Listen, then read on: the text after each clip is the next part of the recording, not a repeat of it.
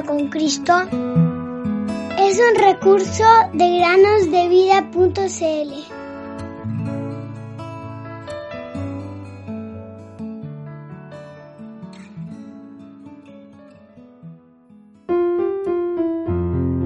Sea bendito el nombre de Dios de siglos en siglos, porque suyos son el poder y la sabiduría. Daniel 2.20 Hola niños, bienvenidos un día más a meditar con nosotros. Yo hice la tierra, el hombre y las bestias que están sobre la faz de la tierra, con mi gran poder y con mi brazo extendido. Jeremías 27:5 Si estuvieras en alguna selva de México central o de América del Sur y te encontraras con un animal marrón llamado tapir, probablemente creerías que se trata de un enorme cerdo, pues el tamaño de su cuerpo se asemeja al de un pequeño burro. Tiene patas y cola cortas y un hocico alargado. También te resultaría asombroso ver la cría del tapir, ya que son animalitos muy simpáticos que al nacer pesan aproximadamente 7 kilogramos y que tienen un pelaje rayado que cubre todo su cuerpo. Debido a dichas rayas, cuando descansan al sol, se parecen a una gran sandía. El tapir no es violento, a menos que se vea en peligro de muerte.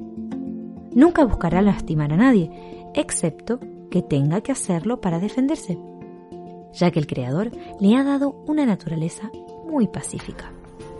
Se alimenta de plantas acuáticas, pasto, hojas y frutos.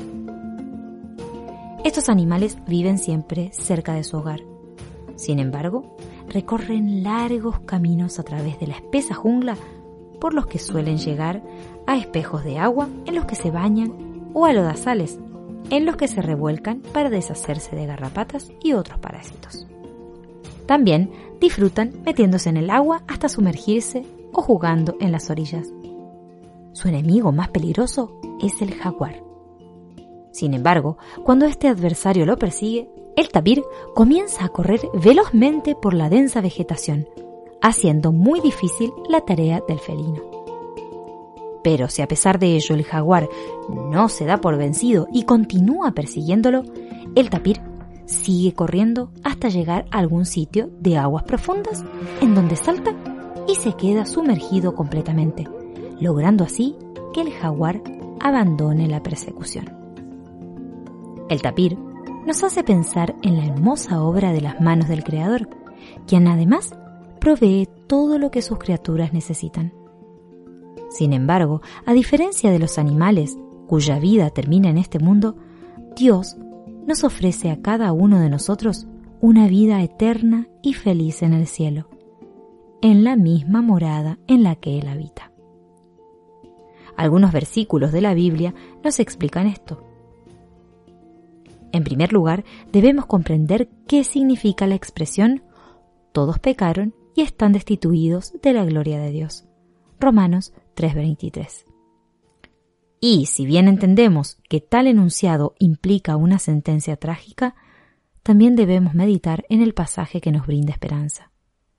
Dios muestra su amor para con nosotros, en que siendo aún pecadores, Cristo murió por nosotros. Romanos 5:8. Además, también podemos regocijarnos con la lectura de este otro pasaje. Justificados, pues, por la fe, tenemos paz para con Dios, por medio de nuestro Señor Jesucristo. Romanos 5.1. Si deseas tener paz, vida eterna y entrada libre al cielo, medita acerca de estos versículos importantes de la Biblia y da el imprescindible paso de fe aceptando al Señor Jesús como tu Salvador personal. Hazlo hoy mismo. Ojos